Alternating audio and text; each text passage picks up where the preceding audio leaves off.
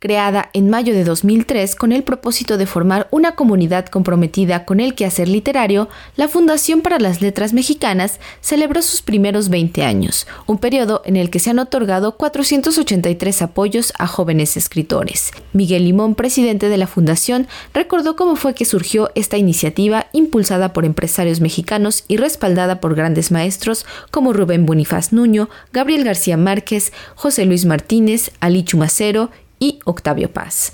Celebramos los 20 primeros años de vida de nuestra institución en este lugar que lleva el nombre de un poeta educador, Jaime Torres Bodet.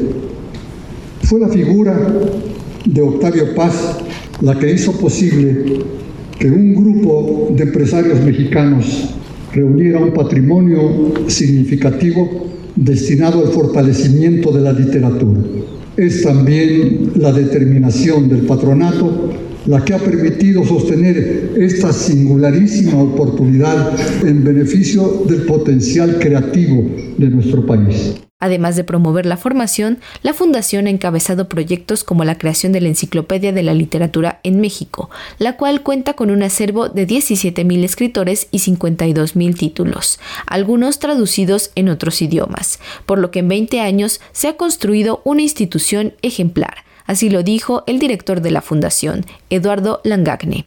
En 20 años hemos podido construir una institución ejemplar para la formación literaria y para la difusión de nuestras letras. Se ha estimulado la investigación y la traducción y hemos puesto un especial empeño en la poesía destinada a las infancias, con el anhelo de que en las sucesivas generaciones haya amantes de la poesía. Para esta celebración, David Holguín, tutor de dramaturgia, Jorge von Ziegler, tutor de ensayo, Genei Beltrán Félix, tutor de narrativa, y María Baranda, tutora en poesía, resaltaron su entusiasmo por los primeros 20 años de una institución que sigue fomentando la vocación literaria y que además se fortalece a través de alianzas como la de la Cátedra Octavio Paz. Así lo comentó la poeta Baranda. Tengo el honor de comunicarles que después de varias pláticas con Miguel Limón Rojas y con Eduardo Vázquez Martín, director del Colegio de San Ildefonso de la UNAM, en donde la cátedra tiene su sede, llegamos al propósito de trabajar en conjunto.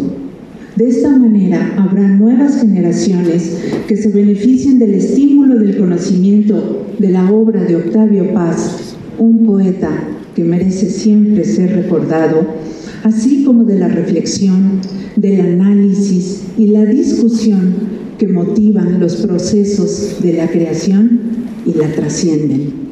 Vía remota se emitieron mensajes de escritores como Javier Cercas y Héctor Abda Faciolince, quienes recordaron su paso en el programa de residencias literarias de la Casa Estudio 100 años de soledad, proyecto que también se desprende de la fundación y el cual es de gran importancia, como lo refirió desde un mensaje virtual el escritor y director de dicha casa, Juan Villoro. Finalmente, la autora Irene Vallejo celebró este aniversario que coincide con su cumpleaños número 44. Siento que mi desenfrenada agenda de viajes no me permite estar con ustedes para compartir esta celebración de aniversario que coincide con mi cumpleaños.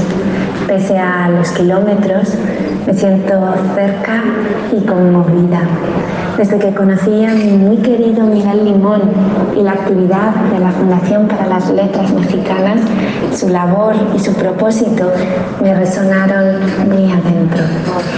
Comprendí el significado, el rumbo, las alternativas, el vuelo y las nuevas alas que ofrecen a jóvenes como fui yo misma. Les deseo un largo y feliz recorrido de muchas veces 20 años y parafraseando a Julio Verne, 20.000 leguas de viaje sustantivo.